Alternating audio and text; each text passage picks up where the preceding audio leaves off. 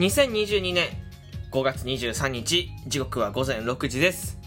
今回も始めていきます。みんなをラジオ。本日は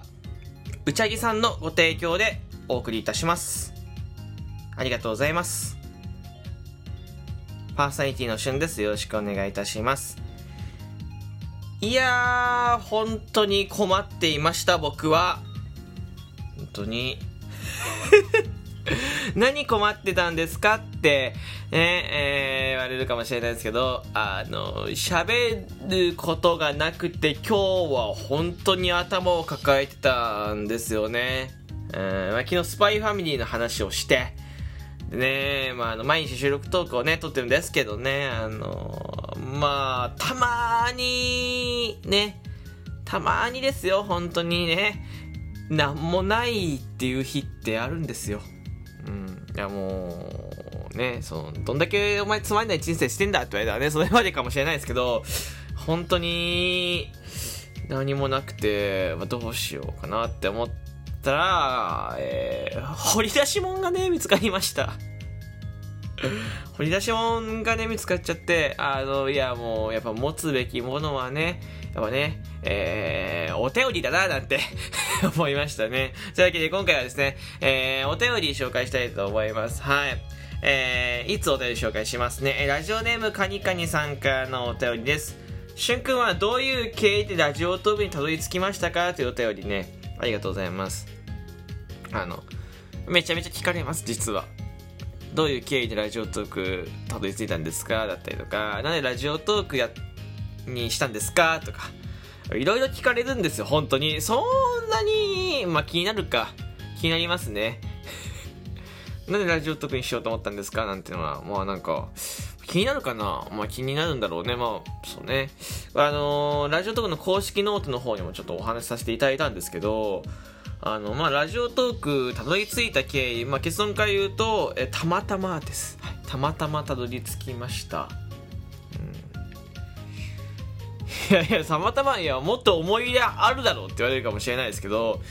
いや、本当にたまたまなんですよね。そう。あの、もともと、ほら、あの、YouTube とかでね、えー、まあ、配信しようと思って、そんなラジオトークなんて知らなかったですよ。僕だって。俺ね、ラジオトークなんかって言ったらよくないかもしれないですけど、ラジオトークなんて知らなくて、YouTube やるよってでね、ただやっぱり、こう、やっぱ腰が重たかったし、まあコロナでね、毎回毎回家の中にいるのに、髪セットしたりとか、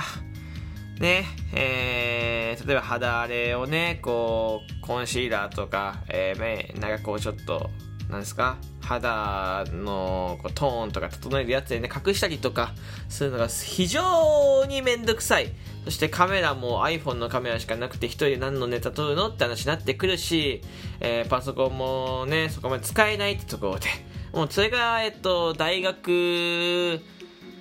3年生の終わりとかコロナがちょうど入り出した時が大学4年生の初めとかそれぐらいの時期なんですけど、うん。で、まあ、どうしようと思って、もともと配信は何かずっとしたかったんですよ。すぐ始められるもの。で、音声の配信っていうのが、まあ一番ね、いいんじゃないかと思いました。まあ、編集もしなくていいし、喋ればいいなと思ってたんで、じゃあやるかと思って。なんかとりあえず入れてみようと思って、ラジオ配信って、えー、これ Apple Store ですか？あの、アプリを落とすとこね、iPhone の、そこで検索して調べたらたまたま一番上にヒットして、えー、ラジオトークっていうね、まああの、なんかダークネイビーに黄黄色のね、マイクマークのね、アプリが見つかりまして、まあ、これにしようって、えー、ダウンロードしたのが、えラジオトークにたどり着いた、えー、経緯なんですよね、本当に。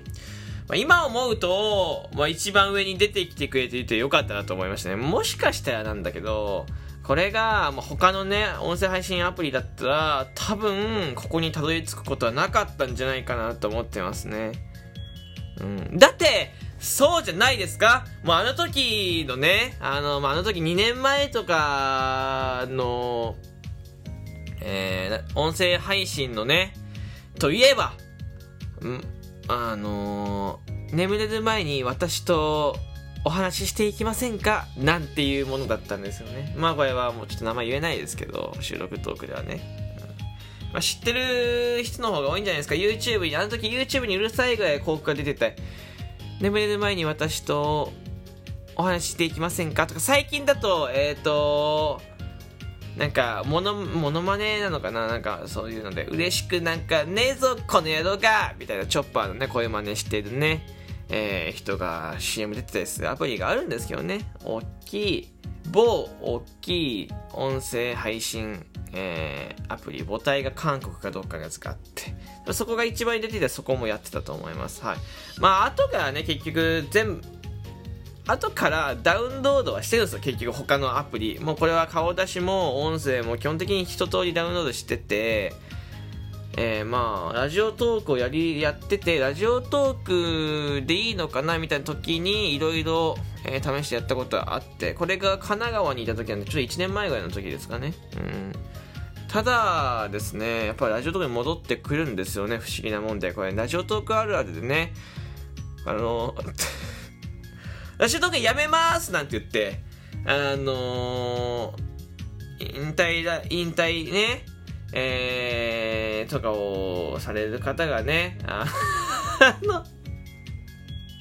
よくね、前戻ってこられるようにね。まあ、あれでしょ、多分ね、何かこう、復活の儀があってね、復活されるんでしょうけどね。あまあ、前戻ってくるように、僕も他のアプリ入れて、えー、いろいろ見て、えー、で、やっぱりラジオとか戻ってくる。ね。まあ、僕はやめたいんですけど、その時。な、なんでかっていうと、まあ、やっぱり、すごくこう、リスナーさんというか、こうアプリをやられてる方の、うん、ちょっと失礼かもしれないですけど、質と言いますか、なんかこう、あんまりこうコメント欄ではないよね、誹謗中傷、嵐系なんて。嵐なんてほとんどラジオとかで見たことないし、あとはやっぱりこう配信始めて、誰も聞いてないっていう状況が少ない。コメントはさすがに確かにまあ難しいかもしれないけど誰も聞いてないな。30分配信1時間配信して、えー、累計0人なんてのがない。で他のアプリだとザラにあるんですよね、うん、でこれはまあいい意味でも悪い意味でもまだやっぱりラジオトークっていうところが大きく、えー、広がりきってないところ、うん、が、まあ、これがねいいい働きをしてるのかなと思ってて。でこれがじゃあ逆に言うと、えー、じゃあ僕が最初にラジオトークでないとこに入ってて、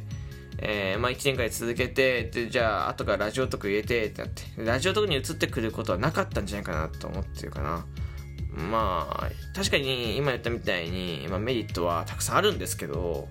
まあ、でもやっぱ1年続けた場所をねやっぱ離れるっていうのはすごい、まあ、難しいと言いますか。なんか僕の理論的にうーん。やっぱ続けていたものを続けた方がやっぱりこう知ってもらってる人もいるし基盤もあるしってところで、まあ、新しくどんだけ狭い畑でもうんやっぱ続けてきたものの方がまあなんていうんですかアドバンテージあると思ってるので多分こっちには転勤してこなかったんじゃないかなと思ってますね。まあよくね、最近いらっしゃいますけど、他のとこやってて転勤してきましたなんていう。これはね、すごくいいこと、僕は嬉しいですし、いいことだなと思ってるし、まああの、どこでね、何の噂を駆けつけてね、聞きつけてね、こらえたとかわかんないですけど、うん。あの、ラジオトークがその分、配信してる人が増えて盛り上がって、えー、まあこれがまた、宣伝になって、どんどんどんね、大きくなっていくのはすごくいいことですからね。うん。よく見つけたなと思いますね。なんで、うん、たまたま上に出てるのかなと思いますけどね。ラジオトークってまだその時、今はアプリのね、広告っていうのは売ってるけど、CM とかも売ってなかったから、本当にたまたまなんでしょうけどね。で今でも一個だけね、忘れないことがあって、これは僕はラジオトークを一時配信しなかった。これ、あれですよ、あの、やめたとかじゃなくて、卒論とか学生のね、ちょっと忙しい大学生のバタバタした関係でね、できなかった時があって、まあ本当に4ヶ月とか離れてた時期があった、4ヶ月、5ヶ月離れてた時期があって、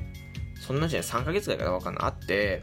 でその時に、まあ、収録トークはね僕初めてラウンドとして2本すぐね収録とか上げてるんですよ。ライブ配信なかったんでその時に。そうライブ配信なかったんですよねその時ね。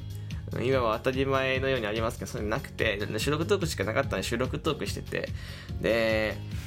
でアナリティクスもなかったからもう誰が聞いててどうなってる状況か分かんないと。で取って、えー、大学の関係でちょっと一旦やめててで戻っていった時に本当に知らないおじさんからあのー、収録トークきました。面白いですね。応援してます。で美味しい棒1本いいてて、まあ、この瞬間にあ聞いてもらえてるなっていうので続けようと思ったしえっと美味しい棒ギフトついててあ価値あるかもしんないなと思って、えー、続けたんですよ。本当に、うん、この1通のお便り大きかったですね。えー、収録トーク12本とかちょっとだけ上げてね去って去ってというかちょっと休憩しててでそう戻ってきて誰も聞いてないと思ってたら実は聞かれてたっていう確かに後からアナリティクス見ると10回も回ってなかったですよでも、うん、そ何気ないねそういう、まあ、感想のお便りが届いた時は、すごくね、モチベーションになりましたね。嬉しかったし、なんか、頑張ろうと思ったね。やっぱまあ、何回も、何回か話したことありますけど、やっぱりこう、自分の中の、こう何かを続けるきっかけだったり支えられてるなっていうのはやっぱりリスナーさんだなって本当に思いますね。リスナーさんの皆様がいなかったら続けられてないなと思ってますね。うん。まあそのおじさんが今聞いてるかわかんないですけどね というわけで、えー、ちょ時間が出て、えー、聞いてくれてありがとうございました。えー、お便り、ギフトお待ちしております。えー、お便りですね、とても近いなんでよろしくお願いします。ではまたお会いしましょう。バイバイ。